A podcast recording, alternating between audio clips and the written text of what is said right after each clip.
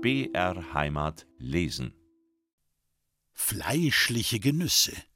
Rezepte aus Tante Finis Kochbuch von 1916. Unsere Schwester Josephine lernte im Hotel Schuhbräu in Bad Aibling das Kochen. Was sie dort lernte, trug sie handschriftlich in ein Büchlein ein. Kalbsbrust gefüllt. Zur Fülle wird ein halbes Pfund Schweinefleisch verwiegt, ein eingeweichtes und zerdrücktes Brötchen, eine Prise Salz, Pfeffer, Muskatnuss, ein Esslöffel voll Kapern, etwas Zitronensaft, in Fett gedünstete Zwiebel und Petersilie, zwei verwiegte Sardellen, alles gut vermengt. Zwei Pfund entbeinte, abgeriebene Kalbsbrust wird aufgeschnitten, gesalzen, gepfeffert und mit Zitronensaft beträufelt. Die innere Fläche wird mit Eiweiß eingepinselt. Nun füllt man die Fleischfülle in die Brusttasche ein, näht die Brust der Länge nach gut zu, gibt sie mit den Bratenzutaten in eine Reine, übergießt sie mit heißem Fett und lässt sie unter fleißigem Begießen eine Stunde braten. Eine Viertelstunde vor dem Anrichten gießt man sauren Rahm darüber.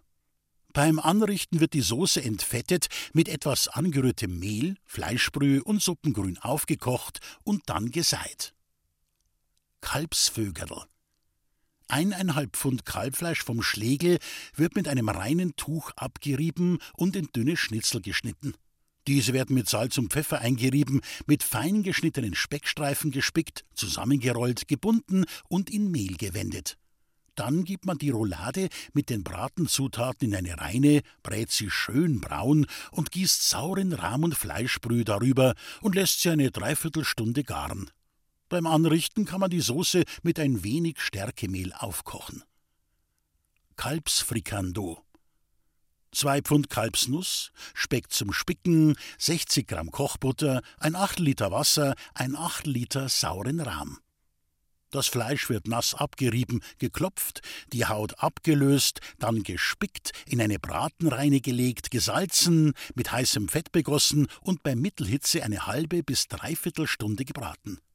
Das Fleisch soll nicht zu sehr durchgebraten sein. Es muss fleißig mit Fleischsuppe begossen werden, und in der letzten Viertelstunde gibt man sauren Rahm dazu. Die Soße wird entfettet und mit Kartoffelmehl bündig gemacht. Der Jesuitenbauhof An den Nahensteig sich anschmiegend lag der Jesuitenhof, auch Bauhof genannt. Hier war zur damaligen Zeit der königliche Poststall untergebracht. Besitzer und königlicher Poststallhalter war der Herr Brauereidirektor Eugen Fleischmann persönlich. Er war sehr stolz auf seine prächtigen Pferde und auf die sauberen Stallungen. Alle Tage wurden von hier aus bis zu zehn Kilometer im Umkreis der Stadt Briefe und Pakete ausgefahren. Es war jedes Mal ein herrliches Bild, wenn frühmorgens die Postillone in ihren schmucken Uniformen die Postkutschen durch den Nahensteig zur Altstadt lenkten. Sie trugen Lackstiefel, weiße Lederhosen, blauen Frack, Buschzylinder, weiße Lederhandschuhe und eine Peitsche in der Hand. Zwei der Postillone vermochten das Horn so kräftig zu blasen, dass man sie schon von weitem hören konnte. Das Postamt selbst lag gegenüber vom Eimmiller, unserem Restaurant. So manches Fenster wurde geöffnet und so manches Mädchenherz schlug höher, wenn die feschen Postillone vorbeifuhren. Am Abend, nach des Tages Arbeit, mussten die Postillone die Pferde putzen und füttern und die Postkutschen für den nächsten Tag sauber machen. Danach schmeckte ihnen im Bräustüberl die gute Brotzeit und gar manche Maß Bier. Die Gäste setzten sich gerne zu den Postillonen, denn diese wussten vieles zu berichten, was sich tagsüber oder während der Woche in oder im Umkreis von Landshut ereignet hatte. Das war eine gemütliche und schöne Zeit. Am Samstag, wenn ich mich recht erinnere, war Ruhetag und nur ein Mann hatte Stallwache zu halten. Wir Kinder spielten dann gerne im Jesuitenhof. Wir stiegen in die Postkutschen ein und aus und spielten Post. Das fanden wir wunderschön. Die Pferde kannten wir alle mit Namen, und sie bekamen von uns Zuckerwürfel und altes Brot. Ich erinnere mich auch noch, dass die Stallungen licht, groß und sauber waren. Über jedem Pferdetrog hing ein lebensgroßer geschnitzter Pferdekopf mit dem Namen des Pferdes, das hier seinen Platz hatte. Die Pferde selbst standen tief im Stroh und wurden mit Hafer und Heu gut gefüttert. Darauf achtete der Brauereibesitzer und königliche Posthalter Eugen Fleischmann ganz besonders. Er war für diese Aufgabe wie geschaffen. Die Niederländer Nach dem Ersten Weltkrieg übernahm unter anderem auch der Verein der Niederländer die Katakombenlokale unseres Restaurants. Jede Woche einmal war Niederländerabend. Bei der Aufnahme eines neuen Mitglieds gab es immer ein großes Diner. Bei ihren Zusammenkünften sprachen sie sich nicht mit ihren bürgerlichen Namen, sondern mit Niederländernamen an, die mit Van begannen. Der Herr Brauereidirektor Ludwig Koller wurde zum Beispiel Van Kohlkerke genannt. Sie trugen auch eine Niederländertracht, sogenannte Wamslins. Jedes Jahr einmal fuhren die Niederländer nach Pappenheim. Erst mit dem Floß auf der Isar bis nach Dingolfing, dann mit Bus oder Autos weiter durch das blühende Altmühltal nach Pappenheim. Hier kamen die Niederländer aller Logen aus ganz Deutschland zusammen. Das Treffen dauerte meist mehrere Tage und fand seinen Höhepunkt traditionell beim großen Festabend am Samstag, wo jedes Jahr eine andere Gilde ein Theaterstück aufführte. Am darauf folgenden Sonntagmorgen war Frühschoppen im Schloss Pappenheim, zu dem der Fürst von Pappenheim persönlich einlud. Am Sonntagnachmittag veranstalteten die Niederländer einen bunten Festzug. Ganz Pappenheim war dann auf den Beinen, um bei diesem Ereignis dabei zu sein. Die meisten Niederländer wohnten in Privatquartieren. Sie berichteten ein jedes Mal begeistert von ihren Erlebnissen und erzählten uns auch immer, dass sie so gut und freundlich aufgenommen wurden. Alle Jahre freuten sich die Niederländer auf das schöne Fest. Schon lange vorher probten sie unten in den Katakomben ihre Theaterstücke, Lieder und kabarettistischen Vorträge. Die Niederländer, sie waren uns alle liebe, gute und treue Gäste. Der königliche Hofopernsänger. Meine Mutter war als Wohltäterin bekannt bei Leuten, die in Not geraten waren. Kein Bettler durfte vor die Türe gehen, ohne etwas zu essen bekommen zu haben. Arme Studenten wurden umsonst verköstigt. Besonders aber schlug ihr wohltätiges Herz für notleidende Künstler. Eines Tages stellte sich ein Herr als königlicher Hofopernsänger Josef Königer aus München vor. Er bat meine Mutter, ihm eine preiswerte Übernachtung zu gewähren. Und da er gehört hatte, dass in dem berühmten grünen Zimmer des Einmiller ein Klavier stünde, bat er weiterhin hierin Gesangsstunden geben zu dürfen, um so ein klein wenig zu seinem Lebensunterhalt dazu verdienen zu können. Seine Frau in München, die von der guten Frau Metz in Landshut gehört habe, schicke ihren Mann mit der Bitte um wohlwollende Aufnahme. Herr Königer war einmal ein ganz großer Sänger, Jedenfalls gab er das vor. Angeblich habe er vor Kaisern und Königen gesungen, in Berlin, in Wien, in Paris, an der Mailänder Skala, in Amerika und in England. Auf alle Fälle glaubten alle, dass er sehr berühmt sei. Eines Tages habe er eine große Erbschaft in Amerika gemacht, munkelte man, was ihn veranlasste, ein Lotterleben zu führen. Er versoff und verspielte das ganze Vermögen und kam als armer Mann wieder nach Deutschland zurück. Natürlich hatte auch seine Stimme darunter gelitten, und mit der großen Karriere war es ein für allemal aus und vorbei. So versuchte er durch Gesangstunden für sich und seine Frau den Lebensunterhalt zu verdienen. Meine gute Mutter überlegte nicht lange, gab dem königlichen Hofopernsänger Königer ein Fremdenzimmer zum Sonderpreis von zwei Reichsmark und gestattete ihm auch im grünen Zimmer Gesangstunden zu geben. Sie verlangte dafür keine Miete. Herr Königer war darüber hoch erfreut. Und schon bald kamen zu ihm die ersten Schüler, darunter viele gute, wohlhabende Herren, wie zum Beispiel der Herr Direktor Berger von der Keksfabrik, Herr Dr. Eisenreich, unser Zahnarzt, Herr Weinmeier, Besitzer einer Eisengroßhandlung, ein Orthopäde und einige Angestellte der niederbayerischen Regierung. Es fand sich um ihn eine schöne Gesellschaftsrunde zusammen, durch die Herr Königer oft zum Essen eingeladen wurde. Sie alle waren gute Zecher und zählten schon bald zu unseren Stammgästen. Meine Mutter meinte dazu, dass sich jede gute Tat im Leben lohne. Herr Königer selbst fühlte sich bei uns wie zu Hause. Er war sehr glücklich, eine so gute und preiswerte Unterkunft gefunden zu haben. Meine Mutter lud ihn nachmittags gerne auch zum Kaffee ein, weil er aus seinem bunten Leben als Opernstar so viele interessante Anekdoten zu berichten wusste. Wir Kinder aber trieben gern unsere Späße mit ihm.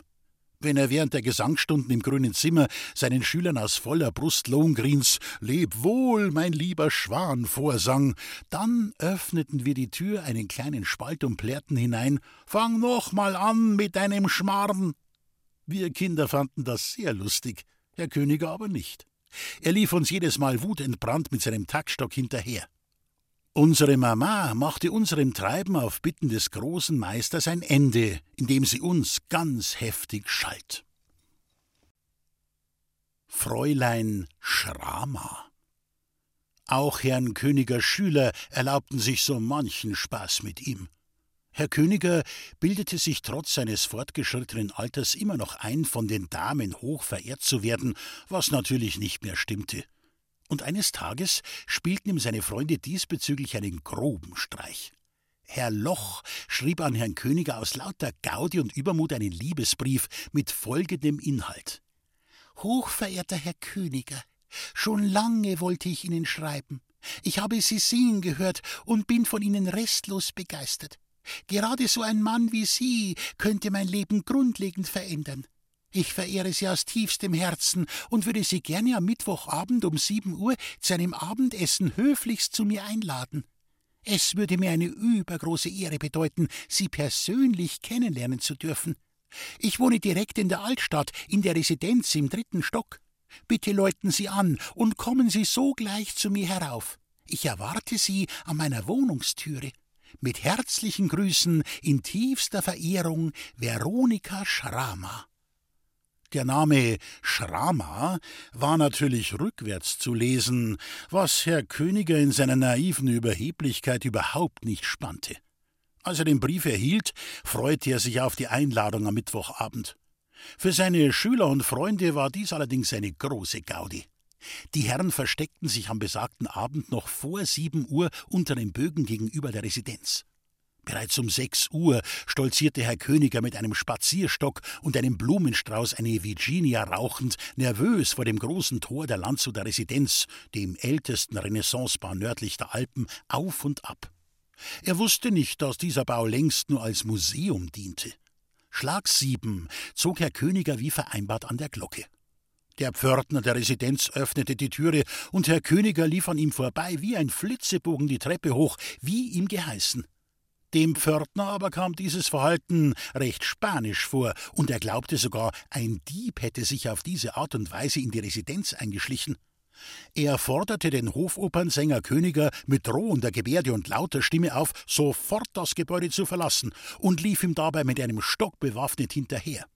Herr Königer schrie aufgebracht zurück, er sei hier von der Dame des Hauses persönlich eingeladen worden. Der Pförtner wiederum schrie zurück, es handle sich hier um ein Museum und nicht etwa um ein Etablissement. Und schließlich kam es zu einem Handgemenge. Herr Königer schlug mit seinem Blumenstrauß auf den Pförtner ein, und dieser wiederum, ein großer und starker Mann, packte den königlichen Hofopernsänger respektlos beim Schlawittchen und beförderte ihn so recht unsanft ins Freie. Die Freunde des Hofopernsängers standen auf der anderen Straßenseite unter den Bögen und erlebten, wie das große Tor der Residenz aufgerissen wurde und ihr hochverehrter Maestro im hohen Bogen herausflog. Kurz darauf öffnete sich das Tor noch einmal, und diesmal flog ein recht zerrupfter Blumenstrauß hinterher. Taumelnd richtete sich der Herr Hofopernsänger auf, drückte seinen Künstlerhut, der total zerknautscht war, zurecht und suchte schleunigst das Weite. Er ging mindestens eine Stunde lang spazieren, um sich von diesem Schrecken zu erholen. So etwas war ihm, dem hochverehrten Sänger und Künstler, dem Star der Meile in der Skala, in seinem ganzen Leben noch nie passiert, nicht einmal in Amerika. Seine Schüler aber mussten herzhaft lachen. Sie eilten feixend die Altstadt hinauf zum Einmiller, wo sie sich zum Stammtisch versammelten, um dort auf ihren Maestro, den Herrn Königer, zu warten. Sie mussten sich natürlich das Lachen schwer verkneifen, als er endlich ins Gastzimmer trat. Sie taten erstaunt darüber, dass er so lange ausgeblieben war, und luden ihn wie gewohnt zum Essen ein. Scheinheilig fragten sie, warum er denn so erregt sei. So fing denn Herr Königer an zu erzählen, welch schlimmes Schicksal ihn, den königlichen Hofopernsänger, hier zu Landshut ereilt hatte. Nun konnten seine Stammtischbrüder das Lachen nicht länger mehr zurückhalten, und im Laufe des Abends kam Herr Königer auch dahinter, dass die Residenz in Landshut ein Museum ist, das höchstens von einem Wärter, nicht aber von einer schönen Frau bewohnt wird. Herr Königer selbst fand diese Angelegenheit gar nicht so lustig. Doch je mehr sich dieser Abend in die Länge zog, umso mehr vergaß er nach einigen Maß Bier seinen Ärger. Tags darauf suchte Herr Loch den Pförtner der Residenz auf, den er sehr gut kannte. Er erzählte ihm die Geschichte vom Liebesbrief der Frau Schrama und vom Herrn Hofopernsänger Königer. Ein gutes Trinkgeld ließ den Pförtner den Vorfall gerne vergessen. Der Steinpfosten vor St. Martin. Es war wieder einmal ein lustiger Abend. Man hatte Herrn Königer anlässlich seines Geburtstags eingeladen. Es gab gut zu essen und man trank manche Runde Schnaps, Bier und Wein. Und alle waren, wie üblich, in bester Stimmung. Auf dem Heimweg kam Königers Freundeskreis auf die verrückte Idee, über den Steinpfosten vor der Martinskirche zu springen. Wer nicht drüber kam, hatte beim nächsten Treffen eine Runde Bier auszugeben. Wer natürlich nicht über den Stein springen konnte, war der Herr Hofopernsänger Josef Königer persönlich. Er hatte bereits nach dem ersten Versuch eine zerrissene Hose und aufgeschlagene Knie. Doch das Schlimmste passierte Herrn Loch. Er hatte ein Holzbein, ein Andenken an den Ersten Weltkrieg, wie er es nannte, und beim Springen riss ihm doch tatsächlich der Riemen seiner Prothese, so dass er sein Holzbein verlor. Das war natürlich eine schöne Bescherung. Seine Freunde mussten furchtbar lachen, Sie halfen ihm auf, setzten ihn auf die Stufen der Martinskirche, zogen ihm die Hosen aus und versuchten ihm das Holzbein wieder anzubinden. Vergebens, denn der Riemen war gerissen. Entschlossen holte einer der Herren rasch eine Taxe, ein anderer trug das Holzbein unter dem Arm, und so wurde Herr Loch in Begleitung einiger seiner Stammtischbrüder mit dem Auto nach Hause gefahren. Herr Loch wohnte in der Schirmgasse, also gar nicht weit entfernt vom Ort des Geschehens. Als sie dort ankamen, läuteten sie seine Frau heraus. Sie öffnete auch sogleich die Haustür, denn sie hatte ihren Mann schon längst erwartet. Er war sozusagen überfällig. Sie stieß einen Schrei des Entsetzens aus, als vier kräftige Herren ihren Gatten die Stiege hinauftrugen. Sie brachten Herrn Loch ins Schlafzimmer und setzten ihn aufs Bett. Dann versuchten sie Frau Loch zu beruhigen, indem sie erklärten, ihrem Mann sei ja gar nichts passiert, er hätte lediglich sein Bein verloren, weil der Riemen gerissen sei. Sie bemühten sich auch sehr, die Sache mit dem nötigen Ernst vorzutragen. Dann verabschiedeten sie sich.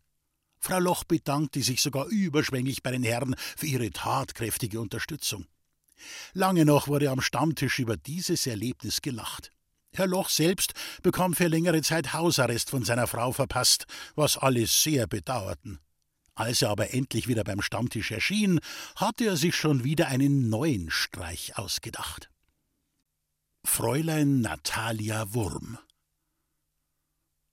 Fräulein Natalia Wurm war Lehrerin. Sie wohnte am Regierungsplatz im ersten Stock des Lebzelterhauses. Herr Loch kannte das Fräulein Natalia Wurm schon seit langem sehr gut.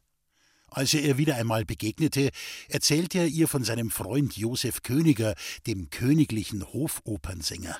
Er meinte, das ist für dich ein passender Freund, wo du doch so musikalisch bist. Ich werde ihn dir zu einem Nachmittagskaffee schicken. Das Fräulein Wurm war damit zunächst durchaus einverstanden. Und wieder einmal schrieb Herr Loch an den Herrn Hofopernsänger Königer einen Liebesbrief. Hochverehrter Herr Hofopernsänger Königer, Schon oft habe ich von Ihnen erzählen gehört, und da ich selbst sehr musikalisch bin, ich spiele Klavier und singe, wäre es mir eine große Freude, Sie einladen zu dürfen. Ich wohne am Regierungsplatz Nummer 12 im ersten Stock. Wenn ich morgens fortgehe, hänge ich immer meinen Waschlappen vor das Fenster hinaus, und wenn ich zu Hause bin, dann ist er weg. Sie können mich dann jederzeit besuchen. Ich freue mich sehr auf Sie. Ihre Natalia Wurm. Herr Königer war von diesem Brief restlos begeistert und beschloss, Fräulein Natalia Wurm so bald als möglich aufzusuchen. Lange Zeit schlich er um das Lebzelterhaus herum, bis endlich der Waschlappen am Fenster verschwunden war. Auf sein Klingel hin öffnete die Hausfrau und Vermieterin die Tür und fragte, was denn der Herr hier wolle. Sie war ganz erstaunt, denn Fräulein Natalia Wurm bekam nie Herrenbesuch. Da erschien auch sogleich Fräulein Wurm in der Türe. Herr Königer begrüßte sie überschwänglich. Sie führte ihn unter den argwöhnischen Blicken ihrer Vermieterin in ihr Zimmer.